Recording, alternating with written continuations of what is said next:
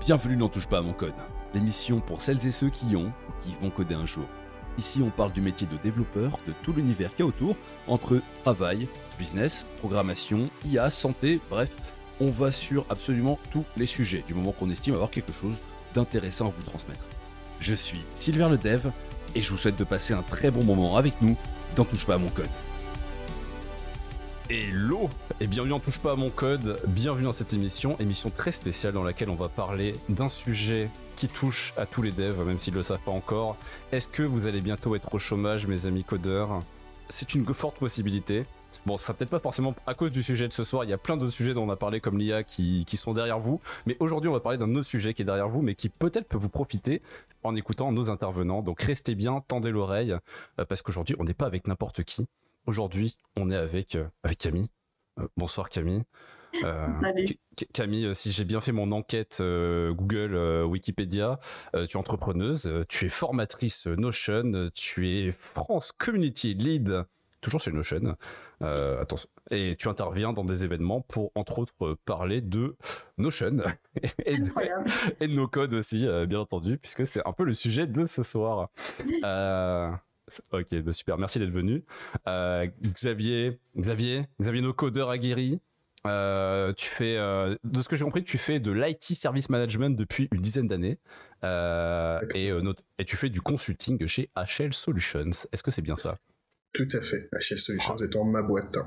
Ah là là là, oui, mais vous êtes plusieurs, c'est une multinationale, nous le savons. Évidemment, voilà. évidemment. Évidemment, voilà. et Stan, Stan, bonsoir Stan, merci d'être venu ce soir. Stan, euh, tu es expert et formateur no-code, expert euh, certifié, et tu es cofondateur de No Code France, le groupe dont vous faites euh, tous partie, si je ne me trompe pas, et tu es aussi accessoirement créateur et architecte dans le métaverse sur Gather. je note quand même, c'est très important. c'est un, un, outil de création de, de métavers, on va dire, axé sur le travail en 2D accessible depuis Internet. Ça se voit que t'as l'habitude qu'on te pose la question parce que tu l'expliques trop bien. et, euh, et, ouais, et non, j'ai rajouté chose, pardon, je suis désolé, j'ai dit ton intro. Euh, le No Code France, du coup, en fait, c'est un, c'est un Slack qui a été créé depuis longtemps, on en parlera peut-être un petit peu, mais du coup, on est pas mal de cofondateurs. Et donc, ok, ça marche. aussi de, de l'espace. Alors, sache que t'as pas coupé mon intro puisque c'est ce que j'avais demandé juste après. Donc, merci d'avoir anticipé. Quel professionnel, quel professionnel. Eh ben, écoute, tu es tellement professionnel euh, que je te propose qu'on commence très vite. C'était un peu le but de vous présenter aussi, c'était qu'on aille assez vite euh, pour aller dans le vif du sujet, euh, pour pas qu'on prenne de retard et que surtout tout le monde ait vite les réponses. C'est quoi le no-code? Pour commencer, ça peut être un bon début. C'est quoi le no-code? Bah, C'est plutôt perso du coup, mais pour, moi le no-code c'est vraiment les, les technos qui pourraient permettre à tout un chacun de pouvoir répondre à ses propres problématiques numériques c'est euh, une liste d'outils, un peu une philosophie aussi, de création euh, d'outils numériques, donc des applis web, des sites web ou euh, des applis mobiles. Je rajouterai un truc, c'est que souvent, les outils no-code ne nécessitent pas d'installation et ils sont 100% dans le cloud. C'est-à-dire que techniquement, tu n'as pas besoin d'installer un logiciel, de télécharger quelque chose, tu vas te connecter. Donc pour faire du no-code aujourd'hui, tu as juste besoin, entre guillemets, d'un ordinateur, de savoir créer des comptes, d'avoir comme une aisance et de te connecter à un service qui est 100% en ligne, même pour déployer ta solution.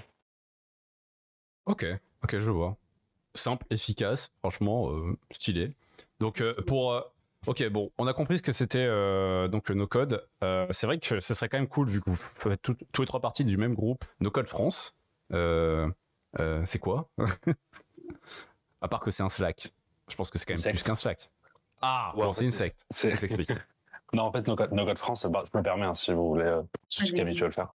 En fait, No Code France, ça vient, c'est un, on va dire un Slack communautaire qui a été créé une communauté qui est issu de, à la base, Contournement, qui est un acteur, euh, on va dire, euh, qui est un des premiers acteurs du No Code qui fait de la formation en ligne, qui avait un Slack pour leur formation. Et euh, on a commencé, il y a commencé à avoir plus en plus de monde. Et en l'été, si pas de bêtises, 2000, 2020, on s'est dit, avec leur accord, avec leur réflexion, ce serait intéressant d'ouvrir ça à No Code France et plus avec de contournement. Et c'est comme ça qu'en septembre, le Slack est arrivé. On était 700 à l'époque. Et là, aujourd'hui, on est 7000 enfin, c'est presque 7500. Et en fait, c'est un Slack qui vient regrouper beaucoup de questions-réponses, énormément de gens à travers le, à travers le monde, dans la francophonie. Donc, on est en France, en Suisse, en Belgique, au Canada, il y a genre dans le chat qui est, qui aux États-Unis.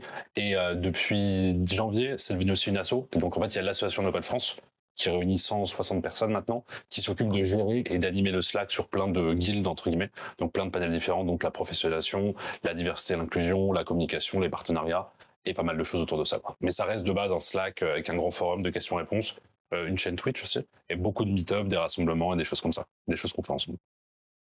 Ok, donc ça part d'un Slack et en fait c'est beaucoup plus, c'est beaucoup plus que ça, quoi. Ok. Oui. Ok, euh, impressionnant. je me rendais pas compte que c'était autant de choses et surtout que c'était international, quoi. Mais donc vous, Bah, on faites- a- vous avez la, la branche France, quoi. Ouais, c'est ça. En fait, bah, en fait, on est à la branche France et en fait, aujourd'hui, il n'y a pas de communauté dans le no-code, en tout cas, euh, on va dire comparable à la nôtre. On essaie de creuser en Europe. Il n'y a pas grand-chose aux États-Unis. Il y en a, mais c'est différent Mhm. parce que souvent, c'est autour d'outils très spécifiques ou de plateformes comme MakerPad. Il y a no-code Founder, mais c'est devenu un peu compliqué. Et c'est vrai qu'on a eu la chance d'avoir des, des gens francophones, comme notamment il y a des gros fondateurs qui sont français. Et surtout, il y a des gens, d'éditeurs, euh, qui sont aussi francophones, qui sont, euh, donc du coup, c'est intéressant parce que Charles Mhm. Stravitz, on a Ben qui est, à- qui est au, qui est au Québec. Donc, on a des gens vraiment partout. On a des gens à La Réunion, à Madagascar. Et vu qu'il y a la francophonie, entre, entre guillemets, je veux dire un petit peu partout, mais comme toutes les langues, on a réussi à Ouais. fédérer ça euh, là-dessus. Quoi. Bon, quand même, de, de manière générale, j'ai l'impression que la France, euh, on se positionne pas trop, enfin, même la francophonie en général, on se positionne pas trop mal dès qu'il s'agit d'être connecté. Hein. J'ai remarqué dans l'Europe, euh, on, est, on est souvent en première ligne, on l'a vu pendant la guerre des pixels, notamment. Bon, maintenant qu'on a fait un petit peu le tour des bases, je vous remercie. Déjà, franchement, c'était efficace. Euh, on a vu qui vous étiez, euh, c'était quoi votre groupe? Maintenant, euh, faut qu'on s'attaque au, vrai sujet. Moi, quand j'ai appris l'existence du no-code, je me suis demandé, mais comment ça se fait qu'il n'y a pas plus de gens qui en parlent et que c'est euh, juste votre groupe euh, que j'entends en parler euh, presque enfin tu vois comme des gens qui viennent taper à ta porte bonjour tu connais le no code euh, alors que mais peut-être le truc a l'air super bien en fait donc je me suis dit mais comment ça se fait que personne connaît un truc qui est en train vraiment d'être enfin qui me semble pas révolutionnaire mais presque en fait donc je me pose la question mais pourquoi pourquoi on no coderait et pourquoi au lieu de coder? Pour quelle raison en fait selon vous euh, pourquoi en fait? Et pourquoi ça se démocratise pas plus? Ou ça, euh, même si vous allez peut-être me dire que ça se démocratise déjà beaucoup j'en ai Oui. aucune idée J'allais dire ça. Ah. dire ça. Je pense qu'il y a quand même. euh, en fait, c'est un peu. euh, c'est souvent, euh, souvent Alexis qui dit ça, le fait que c'est un, mouvement aussi. Non seulement c'est un- une philosophie, c'est un ensemble d'outils, etc., mais c'est aussi un mouvement dans le sens où les outils no-code, ça a toujours plus ou moins existé euh, en parallèle de l'évolution du code et des différents langages. Sauf que ça s'appelait pas comme ça, il n'y avait pas tellement de rassemblement autour, il n'y avait pas tellement de, de véritable euh, engouement, on va dire, pour ce genre d'outils. Enfin, on l'a vu petit à petit. Et typiquement, si tu prends des outils comme ben, WordPress, au départ, ça reste quand même un outil où il fallait mettre beaucoup les mains à la pâte et tout. Mais après, petit à petit, euh, quelqu'un qui ne connaît absolument pas, il pouvait déjà, rien qu'avec WordPress, créer des sites et euh, sans toucher à une ligne. Quoi. Euh, et en fait, quand on y réfléchit bien et qu'on commence à regarder tous les outils qui font qu'on en est jusqu'où on en est actuellement, avec des outils comme Bubble et, vraiment des trucs assez poussés, euh, il y a toujours eu, je pense, euh, de la part de certains développeurs, la volonté d'ouvrir ça à des personnes qui euh, ben, n'avaient pas forcément les compétences ou le temps d'a- d'apprendre à coder.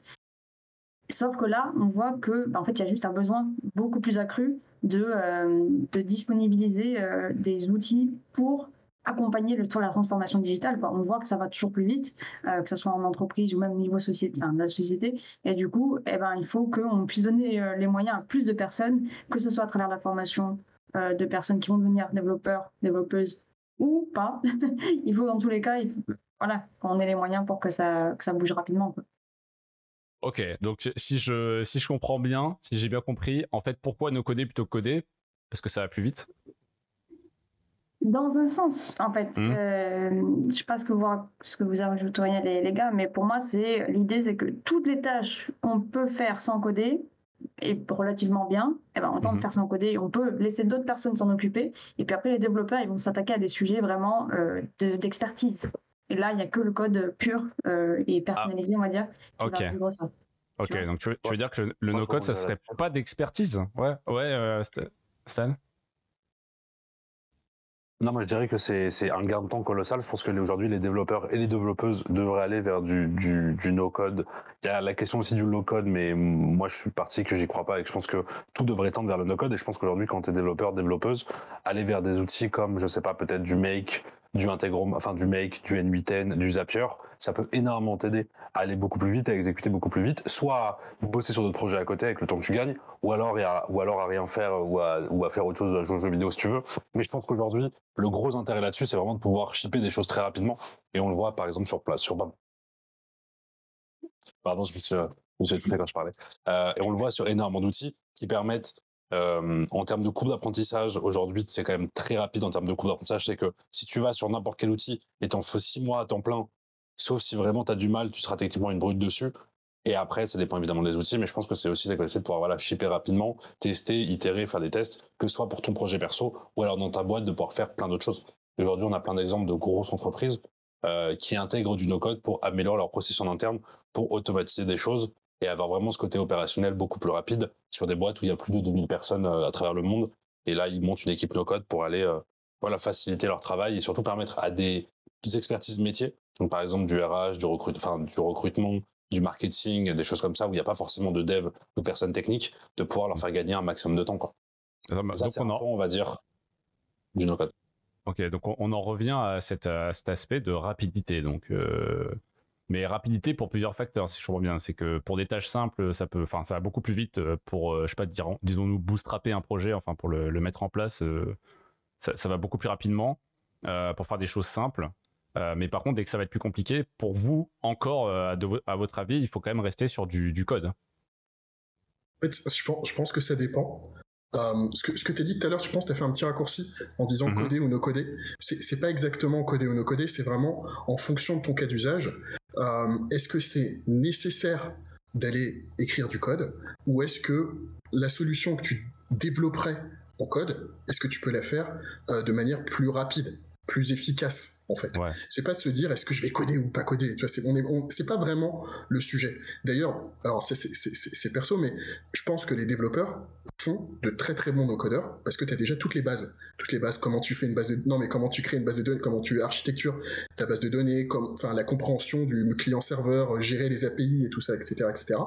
Euh, quand tu es développeur, tout ça, tu l'as déjà en tête. Les outils no-code, c'est vraiment juste une façon d'aller plus vite. Moi, je me souviens d'un débat quand j'étais à l'école ça fait un petit moment maintenant, j'ai mes petits poils blancs, mais euh, concrètement, il y avait y avait une bagarre entre les gens qui faisaient du Java, qui faisaient du C, du C++, et les gens qui faisaient du HTML. Franchement, les mecs qui faisaient du HTML, c'était vraiment euh, c'était les pires quoi. C'était vraiment les gens euh, qui servaient à rien. C'était pas du code quoi de faire du HTML et du CSS. C'était vraiment un truc pour les nuls quoi. C'était vraiment t'es pourri quand t'es spécialisé dans le web.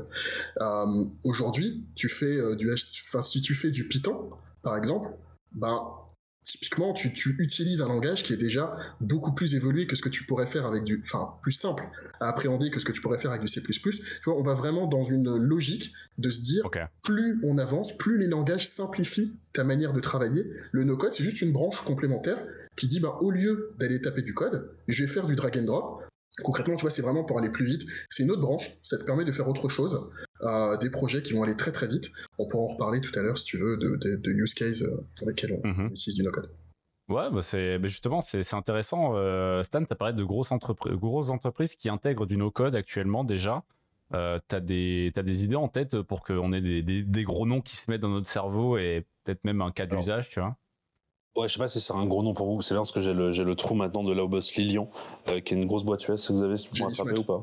Jelly Smack, c'est ça. Jelly Smack, du coup, qui est, alors, qui est, pas forcément connu, mais je sais pas si vous connaissez, il s'occupe de, euh, YouTube, ouais. ouais. de YouTube, de récupérer du contenu pour euh, l'améliorer et le diffuser sur les plateformes. Et là, ils ont mhm. commencé en septembre, octobre dernier à recruter. Aujourd'hui, ils ont monté une équipe de 10 personnes en interne qui font du no-code. Et leur but au quotidien, c'est d'aller automatiser des tâches, que ce soit des processus d'onboarding. Je crois qu'ils ont travaillé, je sais pas trop ce que je peux dire que je peux tout dire, mais ils ont travaillé sur, par exemple, le système de comment est-ce que tu vas aller rendre ton matériel et récupérer du matériel quand tu vas dans une grosse boîte. Et c'est vrai que tu dis, mmh. quand j'ai 10 personnes, c'est simple, mais quand tu euh, recrutes 100 personnes euh, sur les deux mois et qu'il y en a 40 qui partent, cette gestion de récupération de matériel, extra elle peut être compliquée. Il y a aussi ces notions, en fait, de tout ce qui va être le côté opérationnel.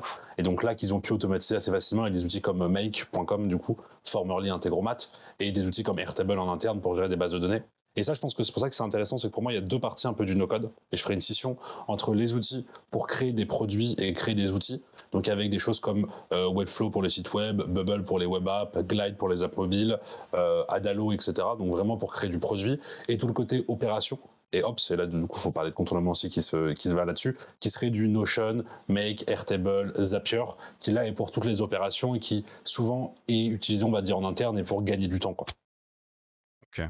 Bah, justement, tu parles de gagner du temps, mais j'ai le souvenir d'une vidéo de Bastille, je crois, euh, qui développait une app euh, mobile en deux temps, trois mouvements dans une vidéo. Et c'était assez impressionnant quand, quand, tu n'y connais rien, tu vois, quand, enfin, quand tu n'y connais rien en no-code et que juste t'es développeur et que tu, codes tout ce que tu fais à, à, chaque fois, tu vois une personne qui débarque avec un logiciel et qui en 15 minutes te fait une app euh, mobile qui marche qui, et qui joue avec des API, tu te dis, ah ouais, quand même, bon, ça, va être compliqué l'avenir euh, si tout se fait comme ça. ça peut devenir compliqué. Euh, bon, heureusement, c'est un cas très spécial. C'est un cas très spécial qu'il a appliqué. Il a pris un cas justement qui fonctionnait très bien. Ça marche pas pour tous les cas. On est bien, je pense qu'on est d'accord là-dessus, mais ça donnait une idée un peu de la puissance du truc, d'avoir des des blocs préconçus, prêts à fonctionner euh, pour des cas d'usage récurrents, précis, qu'on connaît en fait et qui sont qui sont réutilisables plein de fois en fait. Genre, euh, en l'occurrence, je crois que c'était une app météo. Je veux dire, euh, Elzap météo, bon, c'est pas ni la première ni la dernière qui, était faite. Donc, forcément, il y a des blocs qu'on peut faire en anticipant euh, les API là-dessus. Donc, ouais, en tout cas, ça, ça m'avait surpris. Et c'est une des choses d'ailleurs qui m'avait le plus intrigué sur le no-code à l'époque, déjà à l'époque, une fois qu'en plus après quand je vous ai connu, ça m'a vraiment mis la puce à l'oreille. donc pour vous, le no-code, c'est complémentaire, c'est un peu l'espèce de une espèce de branche suite qui va avec le code en disant on simplifie, on simplifie, on simplifie, on va simplifier encore plus loin. Mais dans cette simplification, au même titre que ce que tu disais euh, Xavier, on va on a du Python par rapport au C++, c'est qu'on pourra pas faire exactement, en tout cas euh, pas aussi euh, des choses avec autant de précision que que ferait un C++ par rapport à du Python. Là, c'est pareil, c'est pour toi, c'est l'idée de on simplifie au maximum. Donc forcément, il y aura des choses qui, il y aura des couches de complexité qu'on n'aura pas. On aura moins la, la, main sur certaines choses. Donc là, du code devrait intervenir pour compenser, enfin pour aller faire ces choses-là, c'est ça? Ouais, complètement, complètement. D'ailleurs, tu peux faire, tu, tu peux avoir des, des, des, outils hybrides qui utilisent un peu de code. Ah, ce que j'ai te demander, ouais. Ou du low code, tu peux tout mixer en fait. Hein. Tu peux, tu peux vraiment euh, créer ta plateforme en fonction de ton besoin. Et euh, concrètement, comme tu l'as dit, en fait, il y a des petites choses que tu pourras pas faire. Euh, ou alors de les faire de manière plus compliquée en no code. Des fois, c'est vrai que ça va plus vite. Mm. Moi, tu vois, j'avais un petit souci de modification de date dans un petit, dans un outil que je suis en train de faire franchement, j'ai fait une petite fonction JavaScript et ça m'a pris, euh, ça m'a pris deux minutes. Alors qu'en no code, franchement, ça m'aurait fait, j'aurais galéré pendant un quart d'heure, 20 minutes pour faire mon truc, quoi. Ouais. Donc parfois, tu vois, c'est mieux même d'aller euh, d'aller mettre un petit bout de un petit bout de code par-ci par-là. Ouais, mais ça me rappelle un peu WordPress justement. Euh, je crois que c'est Camille, c'est toi qui parlais de WordPress, je crois tout à l'heure. Hein. Mais en effet, ça, ça me rappelle un peu WordPress. Tu vois, des fois où t'as, as, je crois que c'est le Visual Builder ou Divi notamment. Où mhm. des fois, c'est super pratique pour faire des templates avec des choses qui sont entre guillemets convenues. Par contre, dès que tu veux commencer à faire des choses trop compliquées, euh, vaut mieux aller appeler euh, quelqu'un qui te fait un bout de code. C'est mm. bien plus rentable que d'y passer trois jours à essayer de faire un truc qui n'est pas faisable en fait. Mm-hmm. Donc, ok, donc c'est l'idée avec le no-code. Donc, au moins déjà, on peut se rassurer euh, sur le fait, enfin, on peut se rassurer les gens qui codent. Hein, pour l'instant, peuvent se rassurer.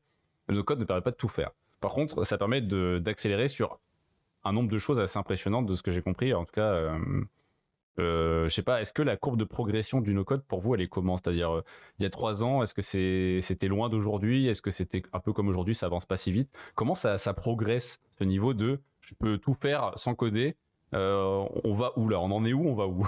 C'est quoi la limite? Pense qu'en fait, ce qui est intéressant et ce qui est compliqué aussi avec le no-code, c'est que euh, aujourd'hui, quand tu apprends du, je sais pas, du, alors moi, je pas du tout tech, hein, mais imaginons que tu apprends du JS du Python, une fois que tu le mhm. maîtrises, bah, il y aura peu de nouvelles fonctionnalités, quoi. Tu vas le maîtriser, donc tu sauras l'utiliser. Aujourd'hui, les outils no-code, ils évoluent énormément. Et moi, c'est mon outil de cœur qui s'appelle Glide, mais plein d'autres outils, ils sortent. Par exemple, si tu prends du, Glide ou même du Webflow, pas tellement, mais il y a plein d'outils qui sortent de nouvelles fonctionnalités toutes les semaines.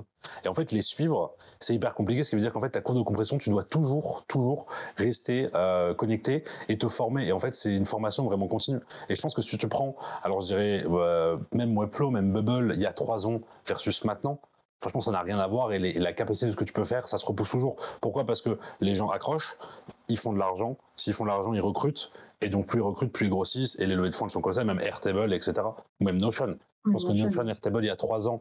Et Notion maintenant, ça n'a rien à voir en termes de fonctionnalité. Et c'est ça qui est assez incroyable, c'est que je pense qu'il y a des limites. Si on devait parler il y a trois ans, je pense que les limites aujourd'hui, elles ont été éclatées. Après, évidemment, il reste des limites aujourd'hui. Sauf que je pense que euh, enfin, je sais pas, peut-être que, après, envie de te dire, peut-être que dans un an, tous les outils vont s'effondrer parce qu'il y a quelqu'un qui va sortir le truc ultime où, tu vois, où t'auras plus besoin de rien pour faire des sites ou des applications.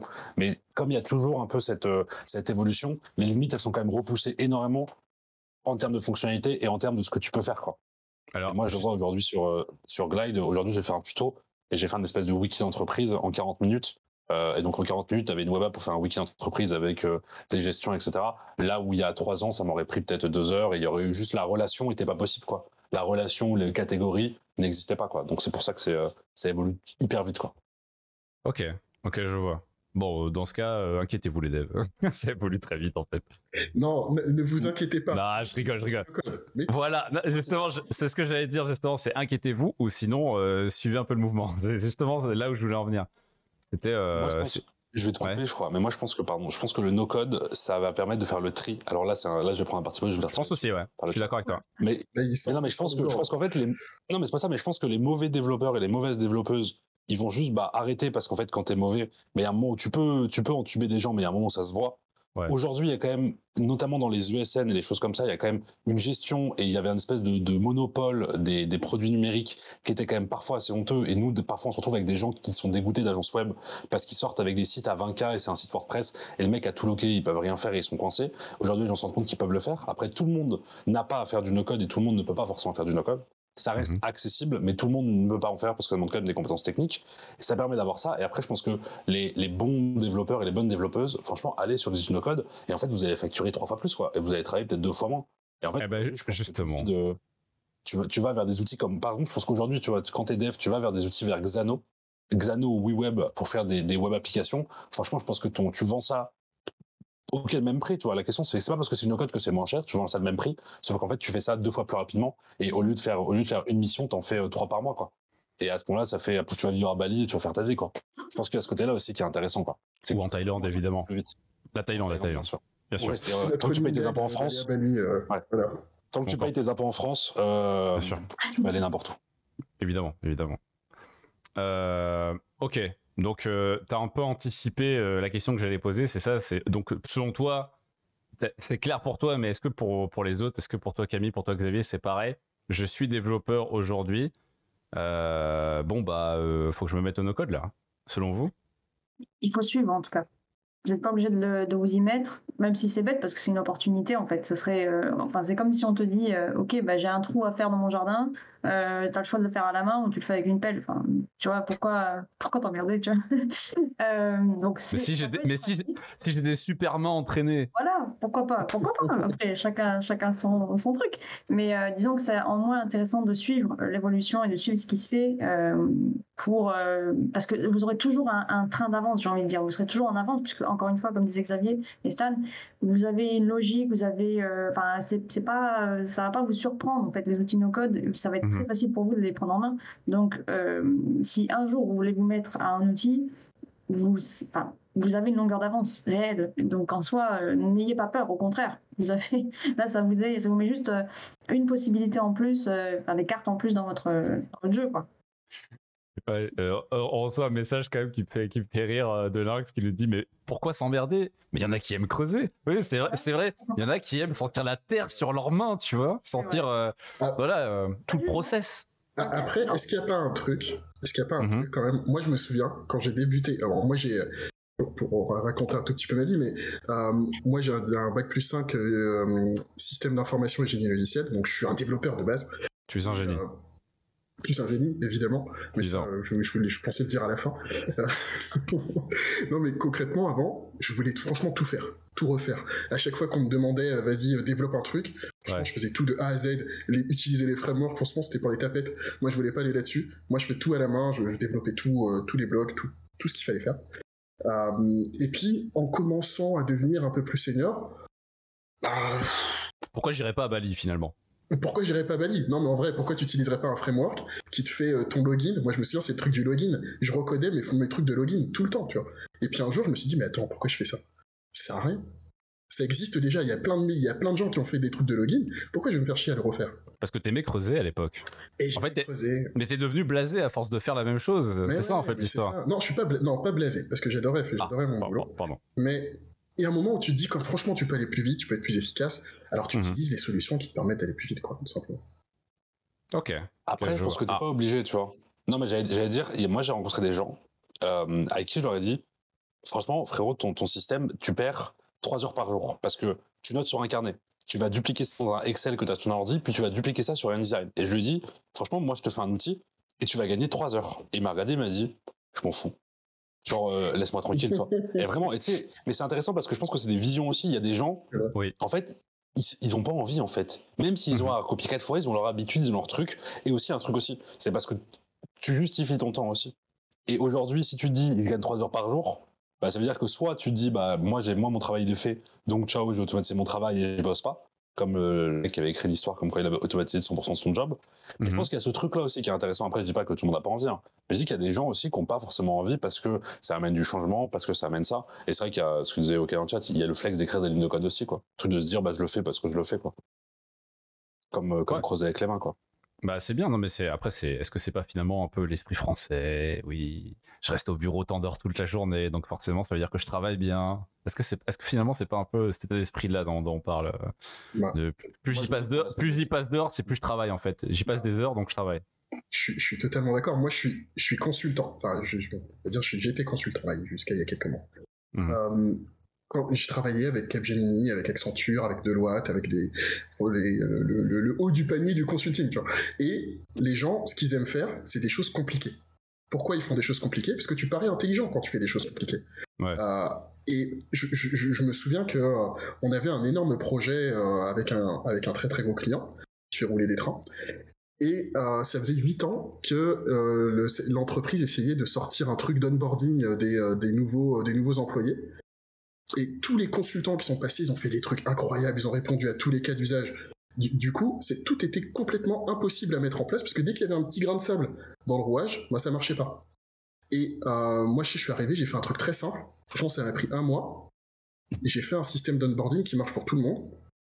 Et les gens se sont foutus de ma gueule parce que déjà j'ai pris que un mois, c'est trop simple et personne ne croyait que mon truc allait fonctionner. Tu vois? Et alors que Ouais. tous les autres consultants sont venus avec des trucs, des, des 500 pages de documents, euh, des projets de presque 9 mois et il y en a aucun qui a marché. Moi mon projet il a fonctionné parce que c'était un truc vraiment très simple. Mais on aime bien quand on est consultant faire des trucs très compliqués, des trucs. Tu vends compliqué, ouais, c'est important. Le client est rassuré, il se dit si je paye cher, c'est pour un gros truc. Même si ça sert à rien, tu vois. Non, mais vraiment, L'important c'est que ça soit gros. C'est tout ce qui compte. c'est ça. Ouais, donc il y a, il y a- en fait, le no-code, j'ai l'impression vraiment, enfin, de toute façon, quand j'ai l'impression, quand je vous parle à tous les trois, il y a cette, cette, cette envie de simplifier les choses. Je, je, vois chez vous tous vraiment le but de, non, mais on arrête de complexifier, vraiment simple, simple, rapide, efficace, bali, vraiment, c'est, je, je, vois un peu le truc. Mais il y a un truc, il y a. Euh, Chris qui a dit personnellement j'ai pas envie d'assumer la charge de trois métiers. Et c'est intéressant Mhm. parce que moi je donnais des cours à des étudiants en web design et notamment sur Webflow. Et euh, du coup Webflow qui est un outil qui va faire des sites web qui est quand même adressé à des, à des, à des web designers ou des web designeuses des gens qui ont des bases et qui permet assez on va dire entre guillemets simplement quand tu as des bases de web design de CSS et de JS de faire des sites web hyper puissants. Ils m'ont posé la question en disant est-ce que je devrais aller faire du Webflow en freelance? Et je lui dis bah aujourd'hui quand tu es web designer et que tu fais tes, tes maquettes et que tu vends des maquettes et bah tu fais tes maquettes tu les vends et puis basta, tu vois. Et puis après, il y a des retours, mais c'est tout. Quand tu vas sur du Webflow et être freelance, il faut faire les maquettes, mettre en prod le site, vérifier assumer, que hein. le site marche bien, et assumer en fait ça. Et en fait, tu changes ta relation. C'est qu'en fait, évidemment, tu vas facturer peut-être 8 fois plus, parce que vendre des maquettes et faire un... Enfin, peut-être pas 8 fois plus, mais tu vas peut-être facturer 3 fois plus. Mais par Mhm. contre, et Chris a très bien dit, tu vas assumer non pas que le métier euh, de faire du truc, enfin de faire des maquettes, mais tu vas être web designer, intégrateur et surtout chef de projet. Parce que ça aussi, c'est ça qui est important, c'est que tu vas devoir gérer ton client de A à Z, etc. Donc c'est vrai qu'il y a ce parti pris au sein de no-code qui est hyper intéressant. C'est qu'aujourd'hui, moi, quand je fais des applications Glide, euh, je suis euh, et euh, designer et, euh, et architecte du truc, de la base de données, et ensuite derrière, tu dois maintenir ton client, le former, etc. Donc, Mais, mais on peut pas travailler en équipe sur du no-code Si, si, bien sûr, tu peux, mais ça dépend Parce quand que- t'es free solo. Après, il y a des gens qui bossent en crew. Tu peux Ouais, mais tu peux bosser en crew, ouais, c'est ça. Parce que là, depuis tout à l'heure, on parle de tu dois assumer tout seul, mais je veux dire, euh, comment dire? Si le cadre c'est ouais, mais moi j'ai pas envie d'assumer trois métiers, oui, bah, euh, enfin, je veux dire que ce soit en code ou que ce soit en no-code, euh, t'assumeras pas trois métiers, mais donc on peut très bien avoir une personne qui s'occupe de l'aspect fonctionnel, une de l'aspect design, et enfin, ça se fait aussi, non? Oui, bien sûr. Mais comment tu bosses à plusieurs sur du no-code au final? Parce que avec du code, t'as du versionning, t'as Git, euh, tu fais comment avec du no-code? Bah, ça, je dirais, ça dépend des. Vas-y, Camille. Non, non, non, ouais, ça dépend des outils. Ça dépend des outils. Ah, ok, d'accord. Mais ils ont des choses qui sont en place là-dessus avec euh, l'historique, des changements, j'imagine, des choses comme ça, c'est ça? Ça, dé- ça Euh, dépend des outils. Ouais, ok, des outils qui sont plus ou moins adaptés, c'est ça, j'imagine. La pire Ok. réponse. Bah, je pense que les, pas, c'est pas si simple. Merci, merci Xavier. Merci. Mais il y a, il y a un- il y a un outil qui est sorti qui s'appelle NCScale, si pas de bêtises, qui est un nouvel outil qui a levé des fonds dans le no-code. Et eux, ils ont cette envie, du coup, d'être un peu le GitHub du no-code, avec notamment du versionning. Et ils ont lancé le versionning en accès bêta la semaine dernière sur certains outils, et pas tous Mhm. les outils. Mais je pense que quand tu bosses en équipe, bah, imaginons tu veux faire un site web, bah, tu vas avoir le web designer qui va faire le web designer, tu vas avoir l'intégrateur ou l'intégratrice qui va le mettre sur Webflow et le chef de projet qui va chapeauter.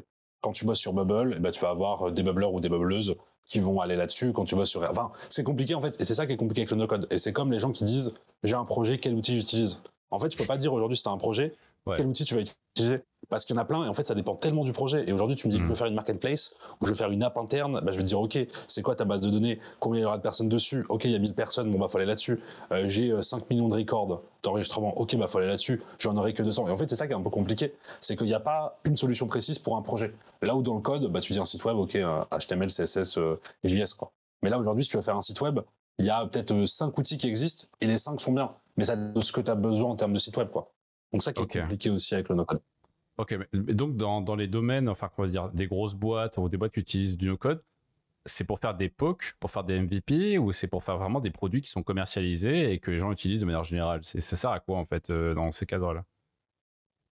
Il y a quoi comme euh, il y a quoi comme outil qu'on utilise qui a été fait avec du no-code par exemple? Là, je pense que c'est plutôt Stan et Xavier qui vont connaître, parce que moi, je suis très, très. euh, Un truc qui est connu quand même un minimum. Bah, c'est le problème, c'est qu'on n'a pas non plus de trucs hyper connus. Là, dernièrement, il y a Prelo qui s'est lancé sur du Bubble. Qui alors, si vous connaissez pas Prelo, si vous avez enregistré, enfin, je sais pas de la pub pour eux, mais je vous explique le concept. Euh, il permet d'acheter des résidences secondaires en à plusieurs. Donc, chaque, chaque résidence secondaire est séparée en 8 et tu peux acheter un huitième pour utiliser ça un peu. Et eux, ils sont lancés sur Bubble et ça a vachement marché. Ils ont levé et ils sont encore sur Bubble. Euh, Il y a Cure. Euh, qui a été du Webflow pour faire ça. Il y a l'intendance qui était sur Webflow. Enfin voilà, il y a pas mal de sites. Après, il n'y a pas non plus des énormes boîtes aujourd'hui ou des Airbnb qui ont commencé sur nos codes. Je pense qu'il y en a de plus en plus. Après, il y a évidemment Comet, qui est un peu le, truc dont on parle souvent parce qu'ils ont commencé avec du no-code. Euh, Il y a ça, et je pourrais trouver une liste de boîtes, mais il n'y a pas non plus sinon des énormes boîtes euh, qui sont sur du no-code. Quoi. Mais je pense que tu peux très bien faire un POC et MVP sur no-code, mais aujourd'hui, tu peux très bien aussi faire des produits qui fonctionnent sur du no-code sans souci. Tu vois. Il y a aussi le truc, c'est qu'avant, c'était quand même beaucoup pour du MVP. Maintenant, je pense que, sauf si tu as des contraintes techniques ou sauf si tu as besoin d'avoir un million, un million de setters en simultané tous les jours, où là, ok, ça va être compliqué. Mais en Mhm. fait, j'ai envie de dire souvent, techniquement, le projet que tu vas sortir, mais en fait, si tu as besoin, tu auras le temps de passer au code, tu vois, sans souci. Et tu peux très, je pense que personne va lancer un projet et avoir, euh, et avoir 300 000 users actifs au même moment sur un outil. Donc je te dis, Oui, lance là-dessus sur le code, et puis le jour où tu exploses, tu vas prendre des développeurs. C'est pas parce que tu as commencé sur le, ou des développeuses. C'est pas parce que tu as commencé sur le no-code qu'il faudra forcément y rester, tu vois. Ok, mais donc il y a vraiment cette problématique de c'est chiant d'y rester. Donc c'est bien pour lancer, pour aller vite, mais on a quand même envie de, pour l'instant en tout cas. Non, mais c'est moi c'est- je trouve ça intéressant parce que j'aime y voir où est la limite, où est le point d'a- l'avantage et où, enfin voilà, Il y, tu a vois. il y a un raccourci quand même qui est fait. Il y a un petit raccourci. Euh, Ouais. Parce que au, Ah. au final, quand tu fais, si, si tu, c'est c'est qui qui va devenir un Amazon demain Tu vois, toi demain tu veux faire une marketplace, tu auras peut-être 5, 10 000, 15 000, 20 000, 30 000 utilisateurs. C'est déjà un beau truc, hein. tu utilisateurs Ah, c'est amb- c'est ambitieux là. Ouais. c'est ambitieux. Mais 30 000 utilisateurs, tu peux les tenir avec du no-code. C'est pas, c'est pas incroyable. Hein. Hmm. 30 000 utilisateurs, c'est pas, c'est- Oh, mais je peux faire un marketplace avec du no-code? Bien sûr, tu peux faire un vrai marketplace. avec un panier et tout, ça fonctionne? Bien sûr, bien sûr. Mais oh, oh, non, mais Ouais. même en vrai, Même avec des codes, avec des codes promo et tout? bien sûr. tout faire avec des codes fait du promo, tu Shopify. fais ce que tu veux. T'as fait du Shopify, tu vois. Oui, euh, mais, euh, oui, euh, tu me dis pas. Bah, oui, mais, moi j'ai fait, voilà, j'ai t'inquiète pas, j'ai fait beaucoup de choses, mais je, je, je vois, je vois pas le lien Shopify avec du no-code là pour le coup. Non, mais concrètement, en fait, au- aujourd'hui, quand tu es une plateforme Shopify, tu peux, si tu as zéro connaissance technique, tu Mhm. peux aller lancer ton Shopify, faire ta plateforme, ça va tourner. Ça va tourner. Tu peux avoir des centaines d'utilisateurs, des milliers d'utilisateurs qui vont utiliser ta plateforme. C'est quoi le lien avec le no-code? Non, mais Regarde, t'as pas codé. l'intendance. T'as- pas codé, Oui. c'est ça que je veux dire. Tu vois Ah, mais donc tu veux, tu, Tu prends tu veux dire, tu veux dire, je fais un, je fais un WordPress avec WooCommerce, j'ai fait du no-code en fait au final. Bah, Ah, Moi, WordPress et Wix, je considère pas techniquement ça comme du no-code. Oui, mais voilà, tu vois, enfin, en fait, si, en fait, si c'est, si c'est juste parce que j'ai foutu un truc sur le web en ligne euh, et que j'ai pas codé, et que c'est du no-code, bon, euh, moi je m'attendais pas à ça, là, je suis déçu ce soir. Bon, euh, bah, en fait non, mais regarde, Concrètement, c'est que tu es des- capable de proposer des ser- pardon, euh, enfin c'est c'est la même logique. Tu crées pas euh, à partir, enfin tu t'écris pas de ligne de code et pourtant tu arrives à créer quelque chose de visuel, de concret. Tu vois, un site, euh, une app, euh, une marketplace, euh, qui va pas un site. C'est ça le vraiment de la base du truc. Ok, moi j'imaginais que pour vous le no-code c'était plus une espèce de mouvance par rapport aux solutions que vous aviez qui permettaient de faire des euh, comment dire des apps plus polyvalentes. Je pensais pas que c'était vraiment ciblé, euh, que même un WordPress par exemple avec son visuel euh, builder c'était du no-code. Moi je pensais pas pour le coup. Au même titre que Shopify, c'est une solution, c'est une solution, on est bien d'accord, mais je pensais pas que pour vous ça allait carrément être du no-code pour le coup. Bah, moi je suis pas cette mouvance là, mais on va dire qu'on a des scissions au sein du no-code, on a des scissions, on a différentes branches. Stan, il mange pas de ce pain-là. non, c'est ça. Mais non, mais c'est parce qu'on a des bails. Il y a des gens qui disent que Figma ou Miro, c'est du no-code, tu vois. À mon sens, Figma ou Miro ou Canva, c'est pas du no-code, tu vois. C'est du design. Mais il y a des gens pour qui c'est du no-code. Il y a des gens pour qui euh, Airtable et Notion, c'est pas du no-code parce que tu peux pas créer d'outils. En fait, on a des scissions internes. C'est un peu comme, euh, voilà. un peu comme le, j'allais dire, c'est un peu comme le christianisme. Mais j'ai pas vraiment de référence euh, hyper. Oula, oula, oula. ça va déraper, ça va déraper. Tu peux couper. Euh... Eh, c'est un peu comme tout. On a des, c'est un peu comme les devs, quoi. On a des, c'est un peu comme les gens qui aiment le basique, tu vois. J'essaie de faire des rêves de dev, mais j'ai pas de rêves de dev. Mais, mais donc, il y, a, y, a, y a Cool Chris qui dit un truc, enfin, qui dit ce que j'ai pas dit tout à l'heure et j'aurais dû dire, mais c'est que mais finalement, Shopify, c'est plutôt, c'est plutôt une solution SaaS. C'est pas, c'est pas, c'est pas du no code. Enfin, tu vois, je... encore une fois, donc no code égale juste, j'ai pas codé pour faire mon truc. Finalement, si on résume, pour vous, si on résume, c'est ça. Pour moi, non. Mais en fait, finalement, finalement, quand je, quand je fais du, quand je fais un Google Drive, finalement, je fais un peu du no code, quoi. Bah non, parce que tu fais cravache c'est une vraie question. Tu enfin, quand je fais, quand je fais, quand je fais un tableur, tu vois, c'est pas du code. Il y a des gens qui diront comme Airtable, c'est du no-code au niveau des ops. Tu pourrais dire que Google Sheet est un, est un, est un outil no-code. En fait, c'est très, on a des définitions qui sont très, euh, ouais, ouais, on n'est pas tous d'accord avec. Mais ce qui est bien, c'est bien d'avoir. Non, vas-y. En, en, en, vrai, en vrai, finalement, c'est vrai que c'est un débat sur, sur les mots, puisque au final, je, Xavier, je suis d'accord avec toi. En soi, c'est que bah oui, ça peut mettre des devs au chômage le fait que euh, Michel le boulanger fasse sa boutique de pain en une soirée sur Shopify. En effet, finalement, il n'a pas codé, il a mis en, il a mis en ligne un site qui peut assumer qu'il ait un million d'utilisateurs le soir même. C'est vrai que c'est puissant. Sur le papier, c'est puissant. Euh, et je vois là où tu veux en venir par rapport à nos codes. Par contre, c'est vrai que je m'attendais pas à ce que, à ce que tu, ce que vous me disiez, vous me dites ça. Je m'attendais pas à ça en fait. Moi, je pensais que vous allez plutôt. Euh... Pas dire. Non, non, mais euh, Stan, il faut que tu, il faut que tu assumes son entourage, Stan. Stan, euh, il est temps de. Moi, j'assume. Moi, pour moi, Wix et, et pour moi, en fait, WordPress, c'est pas du no-code à partir du moment où, en fait, ce qui est intéressant avec le no-code, aujourd'hui, je vais mettre un outil en ligne, je vais mettre un Bubble, je vais mettre un Webflow, je vais mettre un Glide, je vais mettre un Airtable, etc. Une fois que mhm. c'est en ligne, j'ai pas à me poser la question est-ce que c'est à jour, est-ce que c'est sécurisé, est-ce que je dois faire les mises à jour, etc. Moi, WordPress, j'en ai fait beaucoup dans ma vie. Et ce qui, ce qui vraiment qui me saoulait dans WordPress, c'est d'aller toutes les semaines, devoir aller faire les mises à jour de WordPress, faire les mises à jour des plugins, vérifier que ça marche, etc.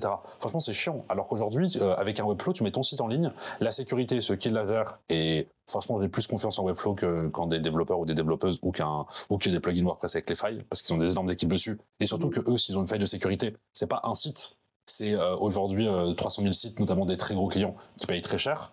Et en fait, c'est le fait en fait de pas te soucier quoi. Et moi, ce que j'aime aujourd'hui quand je fais du no code et quand je fais des apps, c'est de me dire, je clique sur publier, ça se publie et j'ai plus rien à faire. Quoi. Et maintenant, il fallait que j'aille chercher des clients. Quoi. Et il y a quelqu'un qui avait écrit un truc de ce qui est intéressant, c'est qu'il avait, euh, il y avait un, commentaire tout à l'heure qui parlait du time to market et du go to market. Et c'est intéressant parce qu'il y avait quelqu'un qui avait lancé un système aux États-Unis de location de cabanes de jardin. Et en fait, il avait utilisé Webflow, Airtable et, Zapier. Il avait mis ça en une journée. Et ensuite, il s'était dit, franchement, je sais que mon outil marche. Donc maintenant, mon seul focus, ça va être le produit. Et ça va être aller chercher les utilisateurs ou les utilisatrices. Et ça qui est hyper intéressant avec le no-code, c'est qu'en fait, quand tu mets un truc en ligne, ton truc qui va être en ligne. Moi, mais quand j'ai des projets, je fais des landing pages, ça me prend une demi-journée à faire. Et une fois que ma landing elle est bonne, je repasse plein de fois dessus parce que je suis un peu chiant. Mais une fois qu'elle est bonne et qu'elle fonctionne, franchement, let's go quoi. Allez, aller chercher des gens. Mais ça, c'est vraiment quand tu lances des projets, on va dire. Et ça, c'est mm quelque chose qui est quand même vraiment kiffant. Te dire que ton projet, à part quand tu as des problèmes de DNS, quand les outils sont en panne, etc., ce qui arrive évidemment, euh, mais ça fonctionne et t'as pas à te prendre la tête de savoir sur est-ce que ça a fonctionné, est-ce que ça a pas fonctionné et ces choses-là quoi. Et ça, c'est quand même hyper agréable. Ok, ok, ok. Donc euh, je, vois l'état d'esprit. Quand tu es vraiment en mode entrepreneur, je vais aller droit au but, euh, no code quoi. c'est vraiment c'est la vie.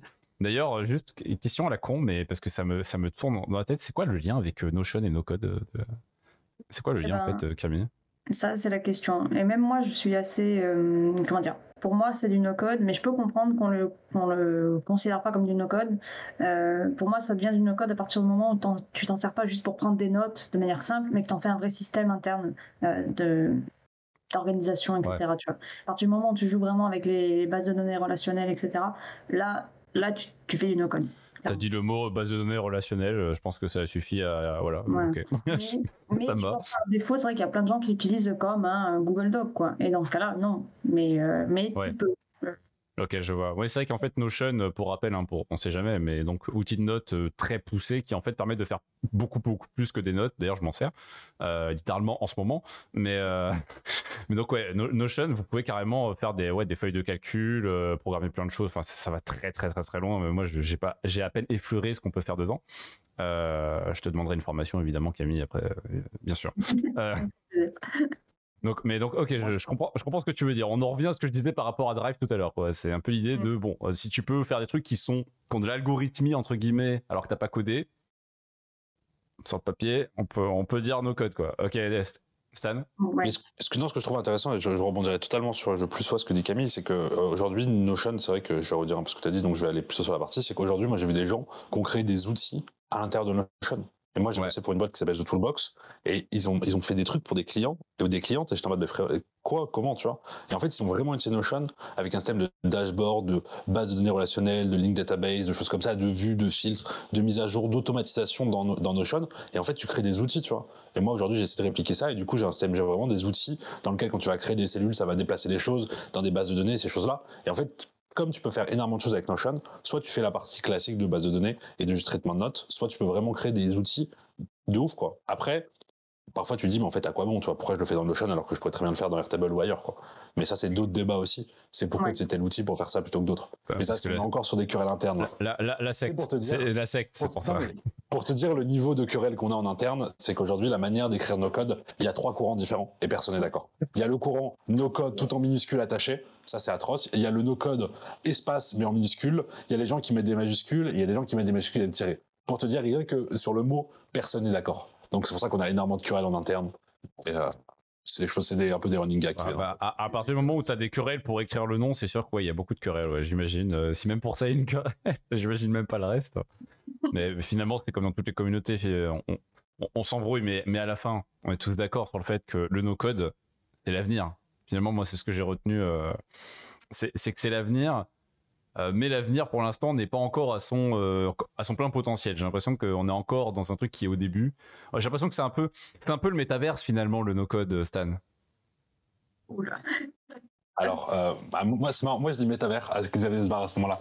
Euh, non, moi, je pense que le métavers est intéressant. Je pense qu'il y a deux. Enfin, non, on va pas parler de métavers, parce qu'après, euh, tu vois, tu vas me trigger.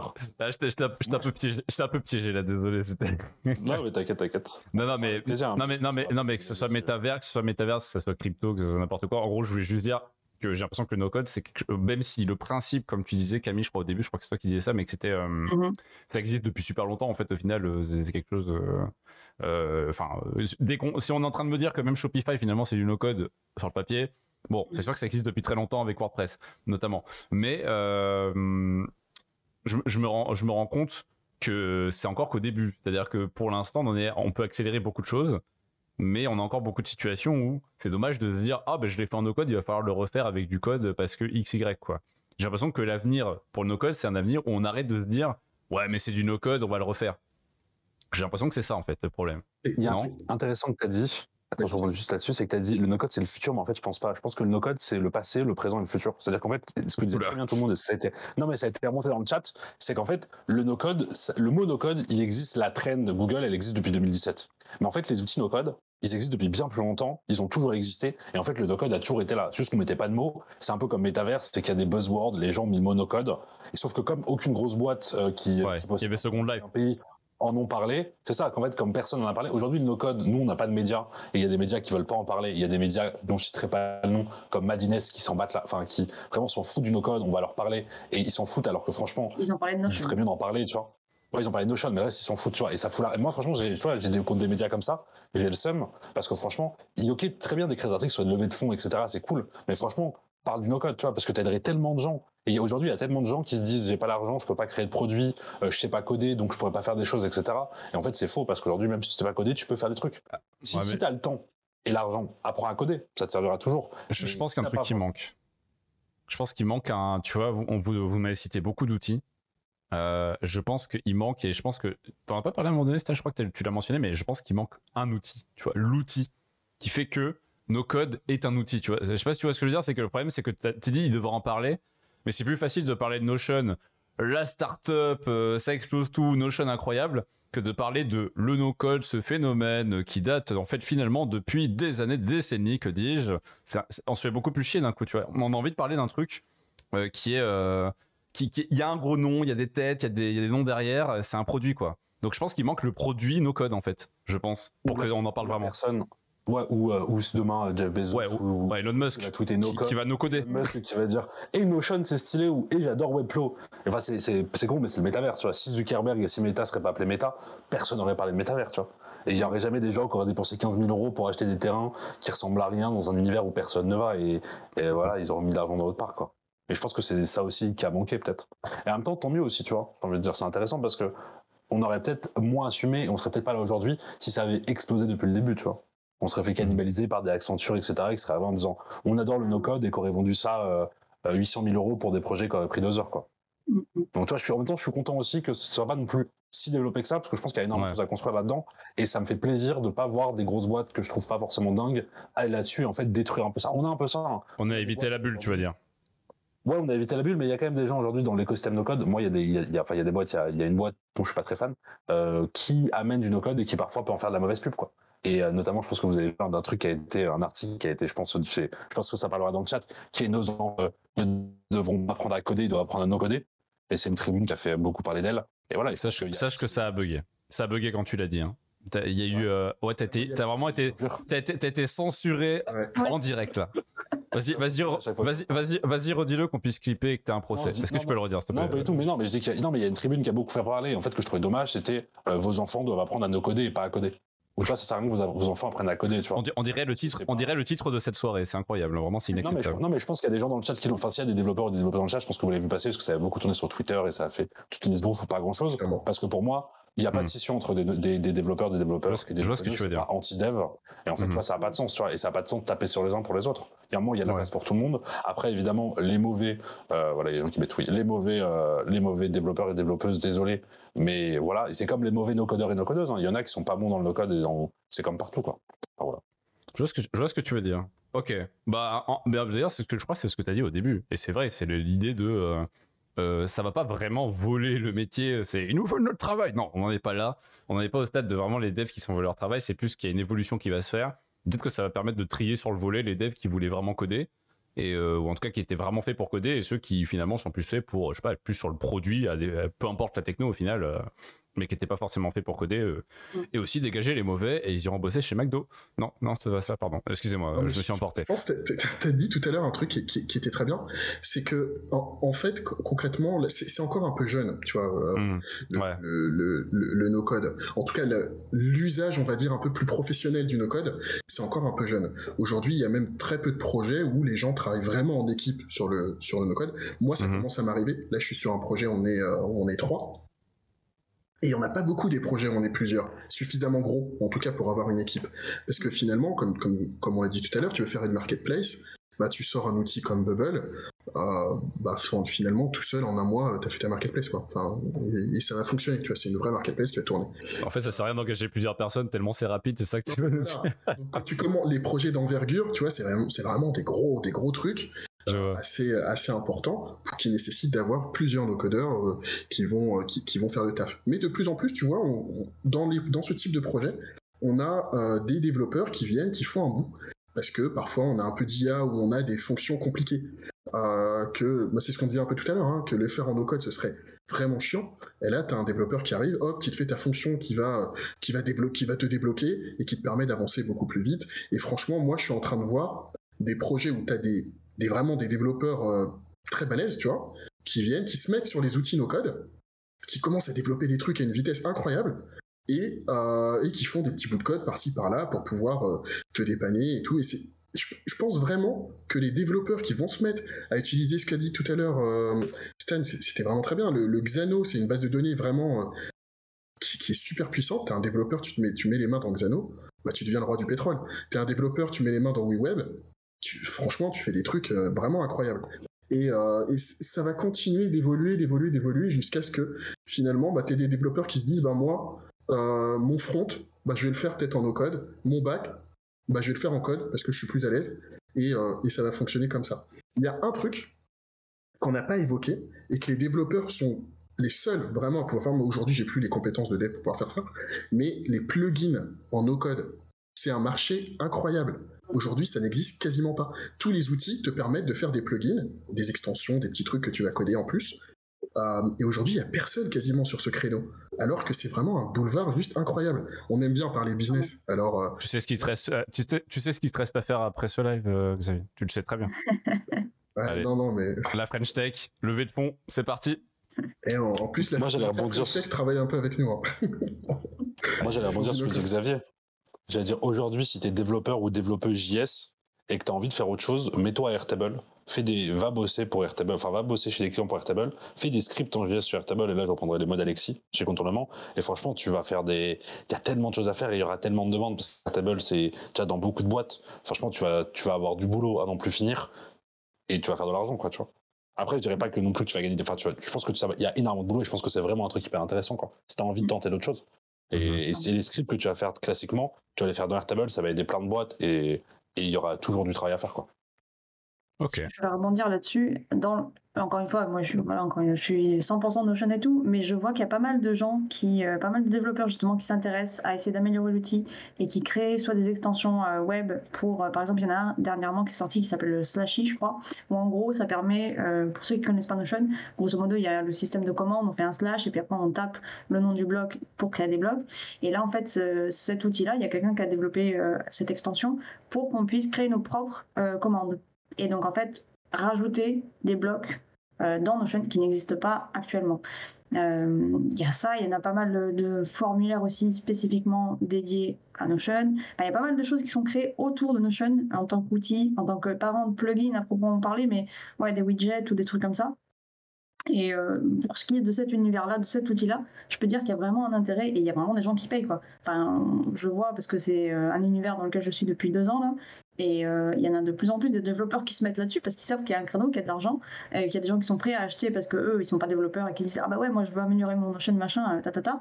Et mhm. euh, franchement, ouais, je suis d'accord avec vous. Les tout ce qui est plugin, que ce soit Notion, Airtable et tous les autres, c'est ouais, c'est peut-être intéressant de bah. se pencher là-dessus quoi on est d'accord qu'il y, a des, y a des gens qui font des grosses écoles pour apprendre à coder et qui prennent des années à apprendre à coder, alors qu'en fait, en ne codant justement pas, euh, on peut gagner autant, voire plus d'argent. On est bien d'accord que c'est ça qui se passe euh Sur les questions vraiment de, de, salaire, on trouve dans les boîtes aujourd'hui, dans les gens qui recrutent en tout cas des no-codeurs ou des no-codeuses, on trouve des salaires similaires euh, aux développeurs, mhm. aux développeuses. Donc ça va entre guillemets entre, entre 35 40 000 euros à l'embauche peut-être un peu moins, on va dire, on va dire 35 euh, minimum, jusqu'à après, bon, après, il n'y a pas de limite, parce que ça dépend de ton, ton niveau sur tel outil. Donc, je pense que sur les salaires, on est pareil, mais parce que je pense aussi que les salaires dans la tech s'alignent aussi par rapport à ça, et c'est pas que tu dev ou tu dev pas. Enfin, les salaires, c'est à peu près les, mêmes partout, mais souvent, quand tu vas dans les startups, etc., c'est souvent les mêmes types de salaires. Après, je pense que le TGM, c'est intéressant, c'est qu'aujourd'hui, je pense que quand tu es no-codeur ou no-codeuse, ton TGM, ils sont souvent équivalents à ceux des devs, voire peut-être même plus. Mais après, après, un projet que tu fais en, que tu peux, que tu vas faire en dev en un mois, si tu le fais en mmh. deux semaines, bah, je vois pas pourquoi ton TGM il devrait être euh, moins, tu vois. Et après, j'ai envie de dire, tu dois aussi manger, donc je vois pas pourquoi ton TGM il doit être moindre. Euh, à partir du moment où, évidemment, ton TGM il est pas à 1500 par jour, mais si ton TGM il est entre, entre 400 et 600 euros, entre 300 et 600 euros, il y a un moment, en fait, on doit, on doit manger pareil, on doit vivre pareil. Donc je vois pas pourquoi tu baisserais ton TGM. Si, si au final, ah. demandé, ça fait le taf. Non, mais, ah, mais... pas contre toi, mais je dis, si, non, mais il n'y a, pas, y a pas de justice là-dessus. Hein. Oui. Mais, après, c'est la, c'est la valeur apportée, hein, c'est le marché là-dessus. Hein, c'est clair qu'il n'y a pas de. Enfin, je veux dire, il n'y a même pas à justifier quoi que ce soit. Hein. Si les boîtes sont prêtes à payer ce prix-là, c'est que ça vaut ce prix-là. Hein. Sinon, les gens se mettraient pas à ce prix-là. Donc euh, là-dessus, euh, c'est, sûr. C'est pour ça que après, eh, on va pas, on, va, on est en train quand même de comparer en disant oh là là, les développeurs sont peut-être sont payés à temps égal, sont payés moins cher. Et on mange bien les développeurs, on va rater les conneries, hein, s'il vous plaît. on va rater les conneries, deux secondes. C'est pas parce qu'il y a des gens peut-être qui gagnent encore plus que on va pas. Donc non, il n'y a pas de souci là-dessus. Mais je trouve ça super intéressant de se dire que oh, tu te fais chier à apprendre à coder pendant des années. Moi je dis tu te fais chier pour ceux qui peuvent galérer. Hein. C'est-à-dire que c'est pas si simple pour tout le monde, on va dire. Il y en a qui vraiment qui ont du mal et ils, se cassent euh, là-dessus. Ils ont du mal et comme on, on, on l'a dit tout à l'heure, ils sont pas forcément bons là-dedans en plus. en fait, pendant ce temps, ils auraient pu apprendre à ne justement pas coder et ça, ils auraient gagné plus d'argent. Je trouve ça assez cocasse. Mais tu, tu vois, j'ai écouté un podcast, euh, c'était un américain.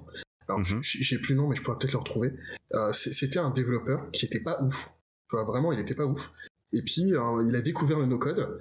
C'est lui qui le disait qu'il était pas ouf ou pas C'est lui qui disait Oui, oui, c'est lui qui disait qu'il était pas ouf. Ah, il, les disait, il les disait en anglais, évidemment. et, et Et en fait, c'était super parce que il te disait, bon, moi, j'étais pas très fort en, code. Bon, après, il avait compris les principes et tout. Et mhm. il a découvert le code et c'est devenu un monstre en fait parce que, bah, il, comme on disait tout à l'heure, hein, il avait toutes les bases du code. C'est juste que lui, il était pas très très bon. C'était pas le mec le plus efficace. Et euh, en se mettant en no-code, finalement, il a réussi à dépasser un peu les limites qu'il avait en tant que développeur et euh, il, pouvait commencer à délivrer des projets et à être à être un mec intéressant. Il a après il a monté une boîte, euh, il a fait un truc assez incroyable. en fait, depuis le début, il avait besoin d'une pelle. C'est ça en fait l'histoire. Il avait besoin d'une pelle. Voilà, c'est ça. Et c'est là que son plein potentiel a pu se dégager en fait. C'est ça l'histoire. Je peux rebondir à une question du chat ou pas? Tout à fait. De L L L L Mais on a compris, oui, tu peux. si, euh, si, non, parce qu'il disait si, si euh, Webflow et Airtable met la clé sous la porte, bah évidemment, sur le Webflow, Airtable met la clé sous la porte, bah, comme n'importe quel provider, si tu perds tout. Après, après, je pense que c'est intéressant, c'est qu'aujourd'hui, par exemple, Airtable, l'année dernière, ils ont levé un milliard d'euros, ou je pense qu'il y a le temps, un milliard de dollars, pardon, en tout. donc, ils ont levé 800 millions et 300 millions. Donc, je pense qu'il y a le temps, avant qu'ils mettent la clé sous la porte. Je pense que le jour où ils mettront la clé sous la porte, ils te laisseront au moins, euh, je pense, un mois, deux mois pour transférer tes data et tu peux toujours exporter euh, tes bases de données. Webflow, aujourd'hui, ils ont levé aussi beaucoup d'argent. Euh, j'ai plus le nom chiffre en tête, mais s'ils mettent la clé sous la porte, tu pourras toujours télécharger tout en HTML, CSS et aller re-uploader ça. Euh, Bubble aussi, tu pourrais, je pense, avoir le code. Glide aussi, pas mal d'outils. Oui, je pense il y aura une annonce. Sous la porte. Il y aura une annonce et tu auras le temps de le voir et de d'anticiper à ça. Par contre, évidemment, que si demain Airtable arrête de fonctionner, bah ouais, évidemment, ça met. Ouais, voilà, ça, c'est, on va dire, c'est comme quand on VH a brûlé, quoi. Je pense que c'est à peu près la même histoire sur des sites et des choses comme ça. Et euh, s'ils changent de pricing, bah, c'est intéressant, par exemple, sur le changement de pricing, c'est intéressant parce que Bubble a essayé de changer son pricing. Et en fait, ils ont monté le prix, ils l'ont mal fait, ils se sont pris une shitstorm colossale et ils ont euh, rollback en disant on change pas de pricing et ils ont réfléchi à ça parce qu'en fait ils étaient partis un peu trop loin et tout le monde les a enfin c'est parti vraiment attends ils ont ils ont ils ont attends ils ont changé le pricing mais des abonnements qui étaient en cours des clients qui avaient qui étaient déjà chez eux? Ouais, en fait, moi, je suis pas très mobile, mais je crois que ouais. En fait, non, ils voulaient changer pour après, mais en fait, ça a commencé à changer. Pour C'était pas très clair, ça allait être hors de prix. Et en fait, du coup, ils sont pris une shitstorm et du coup, ils ont rollback, quoi, en disant, bah, en fait, on change pas les pricing, on est désolé, etc. Mais après, évidemment, si tu changes de pricing, bah, tu changes de pricing, quoi. Donc, ouais, tu payes plus cher. Et après, s'il y a des lois par rapport à la société, et ça, c'est des questions qu'on a énormément sur les RGPD, etc. Euh, bah ouais, en fait, euh, tu vois, aujourd'hui, il y a des problèmes de RGPD parce que les trois quarts des outils sont des outils américains qui sont tous chez AWS. Et ouais, aujourd'hui, quand ta base de données chez AWS, euh, enfin, ça, c'est des questions techniques euh, auxquelles j'aurais pas de réponse, mais beaucoup d'outils sont chez AWS aux US, quoi. Beaucoup d'outils sont, beaucoup d'outils viennent des US de toute manière, de manière générale même quand tu fais du dev, finalement, c'est toujours le, faux débat euh, de dire euh, est-ce que mes données sont en France ou pas? La plupart des devs, ils, ils ont leur serveur chez chez AWS. Euh, enfin, ils ont leurs serveurs qui sont basés aux États-Unis. Soit ils sont, soit ils le savent même pas, soit ils se sont jamais posé la question quoi. Mmh ouais, bah après, faut, faut se dire que récemment, c'est vrai que ça a pas forcément aidé quand tu les mets en France et que t'as des données qui ont littéralement brûlé. C'est vrai que ça aide pas à, se motiver à se dire ouais ouais, je mets, je mets en France. En France, c'est en sécurité au moins, on peut le dire. je suis rassuré. Ça marche plus trop maintenant, malheureusement. Avant, ça marchait. Donc, euh, forcément, ça aidera pas. Moi, de mon côté, je vais plutôt tourner vers du Amazon en ce moment, étonnamment. Mais finalement, euh, est-ce que vous avez des, conseils Si là, moi, euh, moi, Silver, là, je dis, j'en ai marre. Finalement, j'arrête. je veux, je veux, je veux déménager. Je, je, veux vivre la belle vie. moi aussi, je vais no coder. Je dois faire quoi concrètement Vous me conseillez quoi? Moi, je dirais, bah, juste déjà te renseigner un petit peu sur ce qui existe découvrir ce qu'il y a, tu vois. Et peut-être euh, si tu as déjà une envie particulière, si tu es plus attiré par un, on va dire, une verticale spécifique, front, on va dire, c'est bête, mais c'est vrai qu'on a tendance à le diviser un petit peu comme ça, front, back et euh, ops, de manière générale. Euh, si tu sais qu'il y a un truc qui t'attire plus qu'un autre, bah, renseigne-toi sur les outils qui sont plutôt spécialisés là-dedans, tu vois moi personnellement, c'est vrai que je suis au départ en fait, c'est assez marrant parce que ce qui m'a vraiment emmené dans le monde du no-code, à la base de la base, c'était Webflow parce que j'avais euh, entendu parler de cet outil. Moi, j'aime beaucoup depuis toujours euh, créer des blogs, des sites euh, vraiment à la con, mais pareil, WordPress, j'en ai ai fait des tonnes. Wix, j'ai testé aussi. Enfin bon, tous les outils dans ce genre-là, j'avais testé. J'ai même essayé à une époque d'apprendre à coder, notamment Python, JavaScript et compagnie. Et en fait, flemme, je, je suis pas allé jusqu'au bout. Bref, du coup, à la base, ce qui me plaisait beaucoup, c'était tout l'aspect front. C'était ça qui m'intéressait le plus. Et maintenant, euh, je me suis découvert plutôt un intérêt sur tout ce qui est ouais, automatisation et, ops de manière générale. Euh, donc, comme quoi, c'est bien de, de, regarder ce qui se fait, de tester et de, de savoir si tu as déjà un intérêt pour, euh, un de ces trucs-là en spécifique. Quoi. Enfin, moi, tu, vois, typiquement, je suis jamais allé sur Bubble, euh, Adalo et compagnie. Je mhm. trouve que c'est intéressant. Je sais pas si c'est un outil euh, que j'ai envie de tester. je pense que je le testerai juste histoire d'eux parce que je suis curieuse, mais, euh, mais c'est pas quelque chose que je vais faire là demain, tu vois. Bah D'ailleurs, est-ce qu'on est qu'on pourrait faire un peu de name dropping un peu avec les outils dont on parle là euh, Il y a quels outils et pour quelle utilisation Est-ce qu'on peut faire une petite liste et euh, vous la, ceux qui écoutent, vous la retrouverez en dessous, de, en dessous du contenu, dans la description. Il y a Stan qui a droppé le, site, euh, quels outils on peut faire un petit listing. Si tu, veux, faire des sites web, si tu veux mhm. faire un site web compliqué, joli, beau, intense, avec du des animations, tu vas sur Webflow, W-E-B, F-L-O-W. Si tu veux faire des sites simples, des sites statiques, des one page, des trucs vraiment simples, par exemple euh, la page de ton boulanger, de ton boucher, etc., tu vas vers Doric, D-O-R-I-K, ou vers Card, C-A-2-R-D. Ça, ça permet vraiment de faire des petits sites simples. Imaginons tu veux faire des applications web, donc des, web apps. Tu peux aller vers Bubble, B-U-B-L-E. Tu peux aller vers WeWeb, W-E-W-E-B. Ou tu peux aller vers, euh, vers Glide, mais Glide, c'est plutôt pour de l'interne. G-L-I-D-E. Si tu veux faire des applications mobiles, tu peux aller vers Adalo, A-D-A-L-O, ou alors vers DraftBit, D-R-A-F-T-B-I-T. Euh, si tu veux faire des bases de données, tu peux aller vers Airtable ou TimeTonic. Si tu veux faire des applications métiers, tu peux aller vers euh, Glide ou vers euh, Xar, K-S-A-A-R. si tu veux faire des automatisations, tu peux aller vers Enemy10, Make, M-A-K-E ou Zapier, Z-A-P-I-E-R. Euh, si tu veux faire, qu'est-ce qu'il y a d'autre? Si tu veux faire une boutique, tu peux ça. Si tu veux, faire une marketplace, tu peux essayer ShareTribe, ah. S-H-A-R-E-T-R-I-B-E, qui est un outil spécialisé. Si tu veux faire, euh, après, sinon, si tu veux, si tu comprends pas et si tu veux vraiment avoir, tu peux aller sur, tu peux taper dans Google Kells outils no code et il y a un site. Et dessus, il y a tous les outils qui existent par rapport au vertical que tu veux utiliser. Ok. Attends, quels outils no code Quels outils no code, ouais. si tu veux voir ce que tu peux faire avec un site euh, type, type Webflow, il y a, y a un, franchement, c'est la vitrine que j'aime bien montrer, le site de FinSuite. Euh, Je ne sais même plus comment s'écrit FinSuite, mais si tu veux montrer. F-I-N-S-W-E-E-T. Si, tu regardes, c'est fait, c'est fait avec Webflow, avec euh, les full 3D et tout. Euh, je pense que ça, peut être impressionnant. Ah ouais, c'est carrément, il y a la 3D, oui, en effet, il y avait vraiment de la 3D. Et c'est vrai que ce site était super impressionnant. Euh, et quand vous m'avez dit que c'était fait avec, enfin, c'était fait avec du no-code. C'est vrai que c'était assez impressionnant, enfin, de se dire, mais comment ça se fait? Comment tu fais ça Il y a une question là, sur, Webflow, ça, fait du code propre. Tous les outils font pas forcément des choses propres, même si en vrai, euh, de plus en plus, les outils font du code très très propre. Euh, mais c'est vrai que certains, bon, tu, tu vois pas, tu vois pas forcément le code. Pour voilà. tu le vois en tout cas, le code est propre. En fait, c'est ça l'idée. C'est est-ce que vraiment tu as besoin qu'il soit propre si tu ne le vois jamais? À un moment donné, euh, c'est aussi. En vrai, c'est comme quand tu utilises une machine à laver. Est-ce que tu sais comment ça marche derrière? T'en sais rien. Ça marche, c'est tout. Ça se trouve, il y a, des cafards dans ta machine à laver du moment qu'ils sont pas dans ton linge, quelque part. Euh, si tu veux, je peux t'expliquer comment ça marche une machine à laver techniquement. En fait, c'est de la physique. C'est un. non, mais c'est ah, parce que là, par exemple. Et, finalement, il n'y a pas de code, non? C'est bon, ok. Non, mais le code généré par Wix, il est dégueulasse, tu vois. Moi, c'est pour ça que ça me vénère, parce que, en fait, il y a un truc aussi qui m'intéresse, qui, est hyper intéressant, c'est que, pour moi, il y a des, et là, c'est un truc, c'est que je fais pas de, je fais pas de code, mais je comprends comment le web fonctionne. Et tu vois, pour moi, un outil qui va te dire, prends ton image, tu la mets en haut à droite et basta, bah pour moi, en fait, c'est pas apprendre comment le web fonctionne, parce que le web, ça fonctionne pas comme ça. Quand t'as pas de notion de container, de section, de flexbox, etc., bah en fait, c'est, bah en fait, tu vois, ça va, ça t'amène à rien, parce que je dans le web, je vais pas prendre un texte, je le mets en haut à droite, je vais le glisser juste en haut à droite, et il sera là, et il bougera pas, tu vois. Et donc, je pense qu'il y a des outils qui sont intéressants et des outils qui sont mauvais à utiliser, parce que c'est pas comme ça que le web fonctionne, et en fait, tu devrais pas avoir à apprendre comme ça. Ok. Que je vois ce que tu veux dire.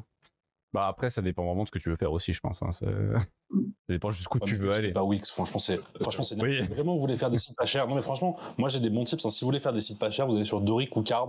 Franchement, les pricing ils sont en termes d'hébergement. Doric aujourd'hui pour 10 sites web, c'est 49 dollars par an. Ça fait ça fait à peu près 1 dollar par mois par site. Ça fait 1 dollar le mois d'hébergement pour un site web. Card c'est un peu moins cher, non? Card c'est le même prix, je crois. C'est je crois que c'est un tout petit peu moins cher. Moi, mon site, il est fait sur Doric, franchement, ça fait le taf. Hein. Pour des sites simples, franchement, et après, quand tu vas vendre ça et quand ton hébergement, il te coûte un dollar par mois et que tu, vends ça à des clients, vous allez à Bali et vous, vous, vous allez boire une pina colada euh, ah, en autre. On revient, on revient à Bali. Toi, c'est vers, Attends, mais en parlant de en, Bali, est-ce que pour aller à Bali, c'est pas une bonne solution? Où tu as parlé de Airtable pour euh, les bases de données Et donc, est-ce que tu peux le lier à d'autres outils qui servent à faire autre chose que de la base de données? Est-ce qu'il y a une notion d'interaction qui est facilitée justement entre différents outils de, qui accompagnent, qui font du no-code au final? Très bonne question que tu poses là. Je laisserai euh, Camille en parler parce que dans Notion, on a pu permettre des choses. Camille, la sauce? euh, C'était pile poil quand j'étais en train de regarder un des sites, donc j'ai pas. Alors, alors, est-ce est que, est -ce, alors euh, Camille, je vais essayer de vraiment de poser la question vraiment de manière très sympa. Est-ce que tu peux nous expliquer la liaison entre Airtable et les différents outils qui permettent de builder des apps? Non, parce qu'Airtable, moi, franchement, je, je l'ai utilisé légèrement, mais je suis loin d'être expert. Est-ce que les... Non, mais Notion. Ah, merde. Notion, c'est un peu. par rapport à Notion, tu vois. Ah, Notion, il, peut faire un lien avec Airtable, par exemple, Notion, c'est ça? Oui. Oui, mais il faut que tu passes par un intégrateur du type euh, Zapier ou, euh, j'allais dire Integromat Make. Attends, tu passes par Zapier, qui passe par Airtable, c'est. Bah, ils n'ont pas, ils ont pas de liaison. En même temps, ils sont concurrents sur certaines choses, donc ils n'ont pas vraiment envie euh, de faire de liaison directe entre. On en vient. On en, on en vient au cas dont on parlait tout à l'heure de ça te met 3 heures à faire un truc que tu fais en code plus vite. En, je pense qu'on entre dans ce cas-là, non? Après, non, pas, pas du tout, pas du tout, pas du tout, pas du tout. Pardon, pardon, pardon, Xavier. Attention, ne me fâche pas. mais par contre, non, par contre. Allez-y, vas-y, ça nous Allez-y, là, on veut, on veut, les infos. Tu vois, les outils, les, les outils d'automatisation dont elle a parlé, euh, mhm. les Make, les Zapier, euh, et t'en as pas mal d'autres. Automate. Automate, voilà, typiquement. IFTTT pour ceux qui, qui aimaient bien jouer avec euh, leurs outils. bien sûr. avec, leur, avec un petit Raspberry Pi. Exactement. Euh, tout, ça, c'est des outils qui te facilitent la vie. Franchement, tu fais une API, tu, tu mets en place une API en quelques minutes. C'est imbattable. Tu peux pas faire ça en code, c'est impossible. Euh, en, en, 30 secondes, tu connectes n'importe quel outil avec n'importe quel autre outil qui a une API. Dès que tu as une API, en quelques secondes, tu peux le faire. Alors des fois, c'est un peu plus compliqué parce que euh, voilà, la, doc, le JSON euh, est un peu compliqué à, à, lire. Hein. C'est évidemment les API sont mal faites, ben voilà, c'est un peu compliqué. Mais celles où euh, dans les outils en question, dans Zapier, dans Make, tu as déjà les modules qui sont pré-créés, où le travail finalement t'es mâché. Franchement, en quelques minutes, tu peux tu, peux faire de la génération automatique de documents, envoyer euh, des, contrats euh, en signature électronique, et ça, ça peut te prendre franchement une heure à faire. Tu as, totalement automatisé un processus de création de documents et d'envoi à signature électronique à des centaines, des dizaines, des milliers de personnes. Moi, je vais revenir sur ta question par rapport à Airtable. Aujourd'hui, tu as des outils comme par exemple Softer ou comme Glide qui te permettent de te baser sur une base de données Airtable et de créer des sites, des marketplaces, des sites de recrutement, des choses comme ça. Ok. Et par exemple, enfin, moi, j'ai un truc que j'aime beaucoup faire, c'est un peu l'effet waouh, parce que je maîtrise bien Glide. C'est qu'aujourd'hui, il me faut 4 minutes pour faire un système de e-commerce sur Glide qui fonctionne, avec lequel les gens peuvent acheter des sushis. Et en fait, je pars de l'histoire en disant, je vais ouvrir une boutique de sushis dans 10 minutes. J'ai besoin d'avoir une application mobile pour que les gens ils viennent, ils commandent des sushis, ils payent, ils mettent leur carte bleue. Et en 3 minutes, l'application, elle est faite. C'est la base de données, c'est une Google Sheet dans lequel il y a deux tables. Une table avec mes produits, une table avec mes catégories. Et après, j'ai une petite application mobile. Les gens peuvent sélectionner les sushis, ajouter à mon panier, ils payent avec Stripe et c'est envoyé et moi je prends l'argent dessus. Donc en fait, aujourd'hui, tu, ça c'est un peu l'effet waouh et c'est un peu la, la démo parce que tu pars de rien et tu arrives à un truc un, peu. Ouais, limite, t'es vraiment devant une boutique de sushi, tu lui crées sa boutique devant lui sur ton téléphone, quoi. C'est. Euh, bah, franchement, aujourd'hui, si, enfin, moi ça m'a, enfin, ça m'est jamais arrivé, mais je me dis si j'avais vraiment envie de faire ça, si j'avais des gens, tu pourrais totalement aller devant une boutique et dire vous avez pas de menu en ligne, bah vas-y. Maintenant oui. Serre-moi un café. Maintenant oui, tu vois. Et à partir du moment en fait, et c'est souvent en fait, j'ai envie de dire le plus long, c'est pas de faire l'application, c'est de remplir la base de données en fait avec les mhm. différents ah produits. Moi, je passe moi, je passe les trois quarts de mon temps, surtout là-dedans. Je pars avec une base qui est déjà faite, mais je pense que remplir la base, c'est 10 minutes, faire l'application, c'est 2 minutes, tu vois. Parce que c'est aussi un truc que je sais faire et parce que, à partir du moment où tu maîtrises les outils, bah, les choses qui sont quand même assez simples à, faire, quoi. Après, ça dépend de comment tu maîtrises tes outils. C'est ça que je pense que je rebondirai aussi sur la question sur si tu veux te lancer dans le no-code, je pense que la première chose à faire, c'est de former. Et ça, aujourd'hui, il y a plein de formations ah qui existent. Je regarder sur Internet. C'est que je pense que si tu veux maîtriser un outil, il y a deux manières de faire. Je pense que soit tu veux aller suivre des tutoriels mais qui, à mon sens, pour moi, des tutos, c'est pas vraiment de la formation. À ce moment-là, tu vas sur YouTube, tu vas apprendre de ton côté. Il y a plein de gens. Moi, j'ai appris Glide un peu de mon côté en allant me former sur Internet, en regardant leurs docs. Tous les outils ont des documentations qui sont souvent très bien faites. Malheureusement, parfois, c'est en anglais, donc il peut y avoir de la langue. Sinon, franchement, il y a YouTube. Donc, euh, il y a des milliards de vidéos. Donc, franchement, aller dessus. Et tu t'es formé, bah, c'est le moment, il va falloir se lancer sur le marché du travail. Et, mais je pense que la formation, c'est hyper important, quoi. Mmh. Parce que tu peux pas, faut, voilà, faut réussir et après, faut chercher ses clients, trouver des premiers clients et avancer là-dessus. Ok. Mais après, euh, pardon, je resterai un dernier truc. Excuse-moi, après, je me tais c'est que je pense que tout le monde n'a pas à faire du no-code. Et là, je citerai Carole, ah. David, qui est membre de la communauté, qui en parle souvent, et qui dit qu'en fait, euh, déjà, un, c'est pas forcément accessible, et de deux, tout le monde n'a pas forcément à faire du no-code, et tout le monde ne doit pas forcément faire du no-code, et surtout, euh, n'a pas à lancer sa marketplace. Tu vois, c'est pas parce que tout le monde peut le faire que tout le monde doit le faire. Oui, bah, c'est sûr, ça servira pas à grand chose. Il aura pas faut de la valeur ajoutée quand même. À un moment donné, euh. J'ai envie de te dire, si tout le monde se met à faire du no-code, si tu fais du code, tu auras une valeur plus grande à ce moment-là. Donc, euh, Bien sûr. Et ça va, ça va s'ajuster au fur et à mesure, je pense. Ok. Mais je pense que là, avec ce genre de, de propos tenus, à mon avis, le nombre de no-codeurs va augmenter assez rapidement si à chaque fois qu'on parle de ce sujet, ça se résume à bon, bah, écoutez, vous bossez moins, vous payez plus, c'est moins chiant. bon, voilà faites votre choix, il hein, n'y a pas de problème, hein, creusez avec vos mains. Allez, bonne chance. moi, moi c'est ça que j'ai compris hein, au fur et à mesure. Ah, bon, je vais pas démissionner, devenir no codeur dès aujourd'hui, c'est pas le but. Par contre, je trouve ça cool d'avoir, euh, comme vous disiez, il n'y a pas de forcément de ne pas coder, euh, ou utiliser du no-code. Je pense justement que je vais plus m'ouvrir au sujet, un peu de la manière où je me suis ouvert à ce qui est métaverse, euh, DeFi, genre de, genre de nouvelles choses qui sortent et auxquelles il faut s'intéresser à défaut de sauter dedans à pieds joints bêtement. et je vais m'y intéresser après ce que vous m'avez dit là. Je trouve ça très intéressant. Et puis, euh, où est-ce qu'on vous retrouve euh, Stan, euh, Camille, Xavier? Xavier, on te retrouve où Non, moi, on me retrouve sur Slack, sur Twitch de temps en temps, un petit peu sur Twitter et beaucoup sur LinkedIn. On te retrouve sous quel nom? La question. Alors, Xavier Agapé, vous tapez Xavier Agapé, vous me retrouverez.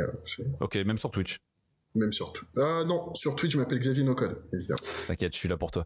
Camille, Camille, où est-ce qu'on te retrouve? Qu'est-ce que tu. Enfin, voilà, est-ce que tu as des choses à partager aux gens? Ouais, bah, principalement au sein de la communauté du coup que j'anime, forcément. Euh, sinon, sur Twitter, beaucoup sur Twitter avec euh, mon. mon c'est quoi? C'est Blanchot.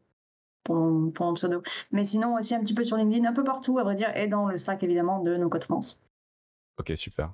Bah, merci. Merci, ça, ça marche. Euh, Stan, Stan moi, sur OnlyFans, principalement, je prends des photos de moi avec des, avec des, des outils no-code derrière moi, nus comme ça, je trouve ça joli. Ah, c'était ça les portraits derrière toi? Ok, je, comprends mieux. Je comprends mieux. Euh, sur, euh, bah, sur, euh, sur Twitter, euh, 1312. Bon, le 13-12, vous aurez la signification pas, je l'ai créé quand j'étais jeune. et puis sur LinkedIn, et puis sur, et puis dans nos, dans nos codes France aussi. Vous pouvez taper nos codes-france sur le site. Vous êtes les bienvenus sur le Slack, évidemment. Et moi, j'ai envie de te dire, Silver, quand tu veux, on fait une formation sur Twitch. Si tu veux, on fait une formation accélérée. En direct. Un outil no-code. En direct. On fait les, on fait les... Moi, moi c'est un truc que je voulais faire avec ma grand-mère et je l'ai pas fait, mais je pense qu'en septembre, je le ferai. Je voulais faire un live Twitch où j'apprends à no-coder avec ma grand-mère. Déjà, c'est le moment où ma grand-mère sur Twitch pourrait être incroyable. C'est le moment où on se rend compte que je vais aller moins vite que ta grand-mère à apprendre. je voilà. ma, ma, carrière s'arrête après ça. non, aïe, aïe, aïe. Je pense pas. Bon, en tout cas, merci de m'avoir tendu la perche. Retrouvez-moi Silver le Dev sur ma chaîne Twitch, évidemment. Vous le savez très bien. Vous connaissez la chanson. Voilà, évidemment, évidemment, beaucoup de projets, beaucoup de sérieux, en, tout, en toutes circonstances, toujours sérieux, vous le savez bien. Écoutez, merci, merci d'être resté jusqu'ici pendant ce, super live. Merci d'être venu, Camille, Stan, Xavier. Merci beaucoup d'avoir participé. Ce sera même un plaisir peut-être euh, d'approfondir ou de faire peut-être un live plus pratique, on verra. Mais euh, au plaisir vraiment de faire des choses plus, plus pratiques. Parce qu'en fait, on a beaucoup de parler de théorie. J'ai envie de tester des trucs. Mais ça se passera sur Twitter, euh, sur les réseaux sociaux. Suivez-nous. bye bye. Ciao, merci. Merci d'avoir suivi l'émission dans sa totalité. J'espère que vous avez passé un très bon moment en notre compagnie. D'ailleurs, si vous voulez nous soutenir, ça prend quelques secondes, c'est gratuit et ça nous aide énormément. Vous pouvez vous abonner pour ne rien louper. Vous pouvez aussi nous laisser un avis sur Apple Podcast ou toute autre plateforme compatible. Et pour finir, le plus important, vous pouvez partager ce podcast à au moins une personne que vous connaissez et qui ne le trouvera que dans très longtemps si personne n'y en parle. Et oui, c'est le principe du bouche à oreille et je vous jure, c'est très efficace. Je vous remercie sincèrement si vous le faites. Je vous souhaite une très bonne journée ou une très bonne soirée. Travaillez bien, mais surtout prenez soin de vous. Merci d'avoir écouté Touche pas à mon code, l'émission pour celles et ceux qui ont ou qui vont coder un jour.